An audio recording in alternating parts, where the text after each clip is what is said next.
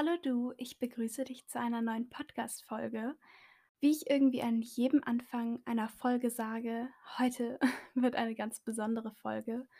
Und zwar aus dem Grund, dass ich ganz am Anfang, als ich ja meinen Podcast geplant habe, mir überlegt habe, was will ich eigentlich mit diesem Podcast erreichen, was möchte ich mit diesem Podcast machen, mir überlegt habe, ich möchte Menschen auch animieren zu lesen. Und ja, ich habe bisher noch gar keine Folge über Bücher gemacht und das soll sich aber heute ändern, denn es gibt einen Autoren, der mir schon seit Jahren am Herzen liegt und der auch einfach zu meinen Lieblingsautoren zählt und das ist John Strzelecki. Ich werde in der heutigen Folge klären, warum ist er mein Lieblingsautor, warum solltet ihr seine Bücher lesen und ich werde einfach so ein bisschen erzählen, auch eine Passage vorlesen und ja, es ist an dieser Stelle keine bezahlte Werbung oder so. Ich glaube, das muss man ja jetzt immer sagen. Nein, nein, keine Sorge. Aber ich bin wirklich ein Fan. Ich muss sagen, ich bin eigentlich nie ein Fan von irgendjemandem gewesen, weil ich mir immer gedacht habe, eigentlich möchte ich mein eigener Fan sein und ich möchte keinem Ideal nachstreben. Aber er ist wirklich ein Mensch und ein Autor, der mich sehr berührt zum Nachdenken anregt und auch mein Leben mit seinen Büchern bereichert. Ich habe ungefähr vor drei Jahren, vermute ich jetzt einfach mal, angefangen, seine Bücher zu lesen und zwar mit dem Buch ähm, Das Café am Rande der Welt. Ich denke, das ist auch eines seiner bekanntesten Bücher. Und was mich so fasziniert hat, ist eben diese, dieses Thema Selbstreflexion, welches mich ja auch sehr beschäftigt und immer fasziniert hat und begeistert hat, weil wir kennen uns nicht hundertprozentig. Also wir hinterfragen auch viele Dinge und Gefühle von uns selbst nicht. Und ich finde, das ist eigentlich essentiell. Das müssen wir so viel mehr tun. Und er ist eben ein, ein Mensch und ein Autor, der das angeregt hat und der in seinen Büchern ja ganz viele Dinge auch hinterfragt hat. Und das hat mich so gefesselt und ich dachte mir, endlich mal jemand, ja, der, der meine Gedanken äußert und der meine Gedanken vielleicht auch weiterführt. Und er hat mich wirklich inspiriert und ich glaube, auch durch ihn ist meine Selbstreflexion definitiv noch in die Höhe gestiegen.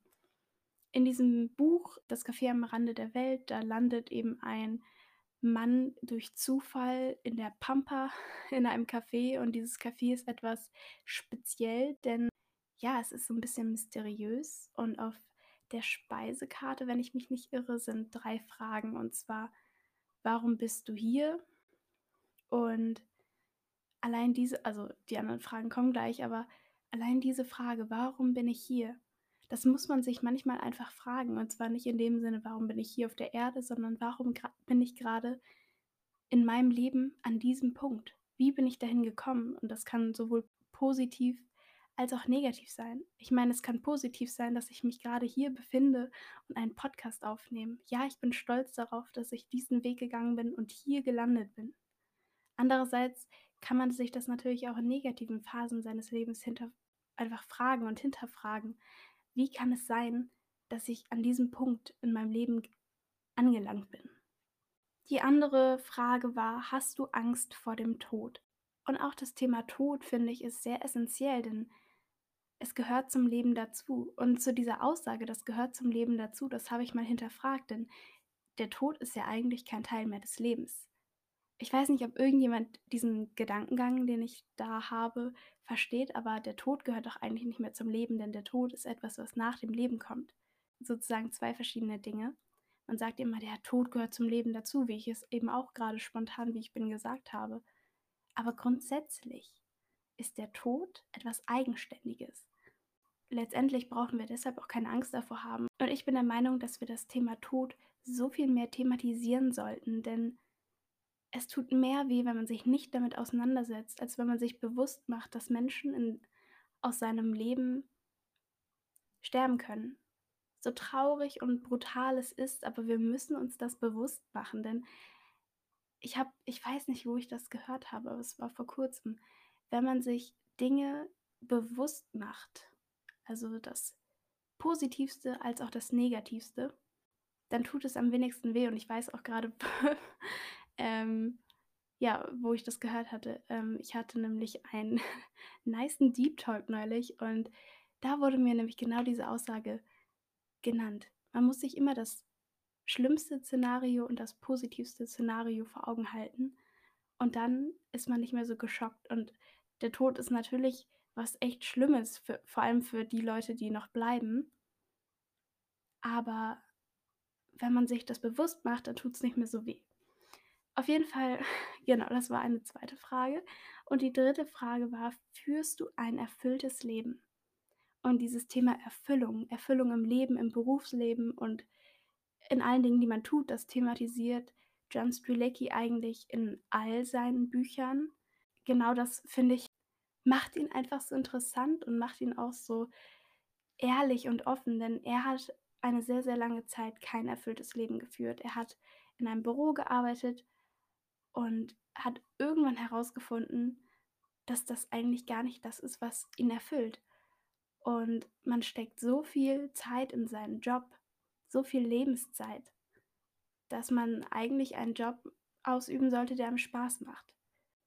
Und dadurch sollte man einfach ein erfülltes Leben führen, denn man soll nicht immer aufs Wochenende warten. Man soll nicht immer auf den Urlaub warten, auf die Ferien warten. Nein, man soll jetzt in dem Moment erfüllt sein und nicht immer nur hoffen, das kommt in der Zukunft, das kommt am Wochenende, Wo am Wochenende bin ich glücklich. Das ist totaler Schwachsinn. Auch wenn wir Menschen, und ich schließe mich da jetzt einfach mal mit ein, wir, wir denken so. Denn der, den Alltag, den wir oft führen, der erfüllt uns teilweise gar nicht. Was sehr, sehr schade ist. Ja, also allein schon über diese drei Fragen, die eben auf diesem auf dieser Speisekarte standen, allein darüber kann man schon so viel philosophieren und so in die Tiefe gehen. Das sind drei Fragen und trotzdem so tiefgründig. Und ich glaube, das ist das, was mich so begeistert.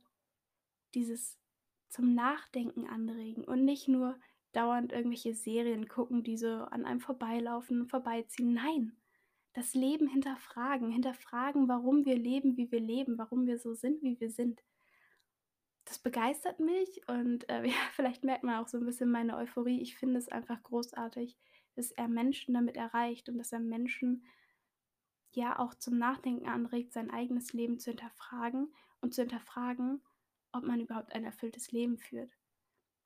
Was man an dieser Stelle kritisch hinter, äh, hinterfragen bzw. anmerken sollte, ist, dass er natürlich sehr, sehr viele Jahre auch erfolgreich gearbeitet hat und dadurch eben auch sehr viel Geld, würde ich jetzt einfach mal behaupten, hat. Und ich weiß, dass ich da vielleicht ein bisschen zu entweder pessimistisch oder realistisch bin, aber ich finde schon, dass man auch trotzdem einen Job ausüben sollte, der einem Spaß macht zum einen, aber zum anderen einen auch finanziell unabhängig macht, denn Unabhängigkeit führt auch zur Freiheit, finde ich, und auch dadurch zur Erfüllung. Mein Papa sagt immer so schön, das Leben ist ein Kompromiss und ich finde das immer eigentlich sehr traurig, weil ich mir immer so denke, ich will aber, dass alles so ist, wie ich es möchte. Aber das Leben ist ein Kompromiss und das darf man an dieser Stelle einfach nie vergessen. Er hat auch ein Buch geschrieben, The Big Five for Life. Und das ist ein Buch, da geht es eigentlich um, um Unternehmensführung. Das wusste ich tatsächlich gar nicht, als ich mir das Buch irgendwie zu Weihnachten gewünscht habe. Und als ich reingelesen habe, wusste ich, oh, es geht hier gerade um Unternehmensführung. Als, ich glaube, 16-, 17-jähriges Mädchen auch sehr interessant, sich mal darüber zu informieren. Ähm, aber ja, da gibt es eine sehr, sehr spannende Frage, die aufkommt. Und zwar ist das wie gesagt, eine Geschichte von zwei Freunden, die sich kennengelernt haben durch eine sehr interessante Begegnung. Und zwar war der Protagonist am Bahnhof und da war ein Mann und der stellte ihm folgende Frage. Und zwar, ist heute ein Museumstag? Wie du dir jetzt vielleicht denkst, okay, ähm, ja, coole Frage. Das dachte sich nämlich der Protagonist auch und der war total verwirrt und dachte sich, okay, entweder der ist verrückt oder was auch immer und ist natürlich erstmal auf Distanz gegangen. Andererseits hat ihm diese Frage total zum Nachdenken angeregt, was denn die tiefgründigere Bedeutung ist. Und es hat sich herausgestellt, als sie ein weiteres Mal ins Gespräch gekommen sind, dass dieser Ansatz von dem Museumstag folgender ist. Der, der Mensch, der das gefragt hat, geht davon aus, dass du, wenn du stirbst, eine Museumsausstellung bekommst. Und da wird nur ausgestellt, was du wirklich umgesetzt hast und erreicht hast in deinem Leben. Und wir Menschen neigen dazu, viel zu reden, aber nicht zu machen. Uns viel zu wünschen, aber nicht viel umzusetzen. Das bedeutet, wir müssen uns fragen, am heutigen Tag ist heute ein Museumstag. Möchte ich diesen Tag, den ich heute lebe, wirklich in meinem Museum ausgestellt haben? Ich meine, momentan ist es sowieso schwierig, man kann jetzt nicht wirklich das machen, was man will. So, und ich würde tatsächlich behaupten, momentan die, die Tage, die ich lebe, möchte ich auch nicht in meinem Museum ausgestellt haben. Aber sagen wir mal, wenn wir normal leben, was wahrscheinlich jetzt eh nicht mehr zurückkommen wird, aber gehen wir mal von einer, von einer Normalität aus. Frag dich, ist heute ein Museumstag? Denn wollen wir wirklich in unserem Museum hängen haben, dass wir stundenlang am Handy sind? Wollen wir wirklich im Museum hängen haben, dass wir traurig im Bett gelegen haben und uns gewünscht haben, wir werden erfolgreich, wir werden glücklich, anstatt dass wir erfolgreich und glücklich waren? Und ich finde, diese, diese Frage ist so interessant und so tiefgründig und manchmal stelle ich mir tatsächlich diese Frage und es ist traurig, wenn man dann eben von sich die ehrliche Antwort Nein hört.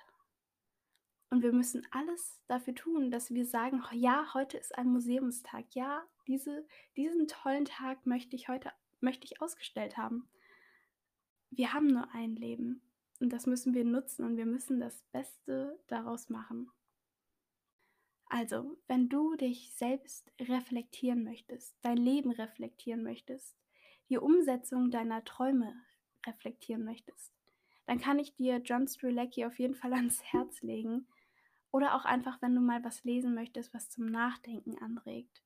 Seine Bücher sind grundsätzlich auch etwas dünner, also man kann die relativ schnell durchlesen. Vielleicht ist das ja auch ein Ansporn für die Leute, die nicht so gerne lesen. Und er hat auch einen Schreibstil, also ja, ich kann es auf jeden Fall sehr ans Herz legen und es sind oft auch sehr, sehr viele Illustrationen integriert. Bedeutet, das Buch ist schon relativ dünn, aber dann kommen noch die Illustrationen hinzu. Also wirklich für die Leute, die keinen Bock haben, richtig viele Seiten zu lesen, bietet sich das in dem Sinne auch sehr gut an. Und ich muss gerade feststellen, es ist sehr bewundernswert, ein so dünnes Buch zu schreiben und trotzdem so viel Input dem Leser zu geben. Also bin ich gerade echt begeistert. Und ich dachte mir, ich lese jetzt mal eine Passage noch aus seinem Buch Folge dem Rat deines Herzens und du wirst bei dir selbst ankommen vorlesen. Also, ich wünsche dir viel Spaß und ja, wünsche dir noch einen schönen Tag. Mach's gut.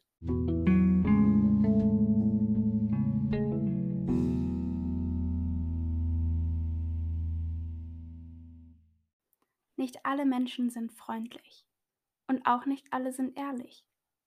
Die Tatsache, dass nicht jeder nett ist, wird uns ziemlich früh im Leben bewusst. In der Schule dauert es zum Beispiel nicht allzu lange, bis wir erkennen, dass manche Klassenkameraden ziemlich gemein sein können, einfach weil sie gemein sein wollen. Was die Ehrlichkeit betrifft, so läuft vieles häufig subtiler ab. Wenn man dazu erzogen wurde, ehrlich und fair zu sein, erwartet man in gewisser Weise, dass die meisten Menschen sich genauso verhalten. Und wahrscheinlich ist es im Großen und Ganzen auch der Fall. Allerdings gibt es einen bestimmten Prozentsatz der Bevölkerung, der ein völlig anderes Verständnis von Ehrlichkeit hat. Solche Leute nutzen das System bei jeder Gelegenheit zu ihrem eigenen Zweck aus. Das kann ziemlich deprimierend sein. Und daher wollen wir in der Regel nicht darüber nachdenken, was in gewisser Hinsicht auch gut ist. Schließlich ist es weder gesund noch ein Weg zum Glück, sich ständig Gedanken und Sorgen darüber zu machen. Aber es ist ebenfalls nicht gesund, so zu tun, als gäbe es solche Menschen nicht. Wir sollten uns bewusst machen, dass dies Teil der Realität ist. So sind wir in der Lage, am Spiel des Lebens mit einem genaueren Verständnis davon teilzunehmen, womit wir es zu tun haben. Diese Einsicht verleiht uns auch mehr Klarheit, mit welchen Schwierigkeiten wir uns möglicherweise auseinandersetzen müssen. Das bedeutet nicht, dass wir weniger ehrlich sein sollten, aber wir sollten die Welt so betrachten, wie sie ist, und nicht so, wie wir sie gern hätten.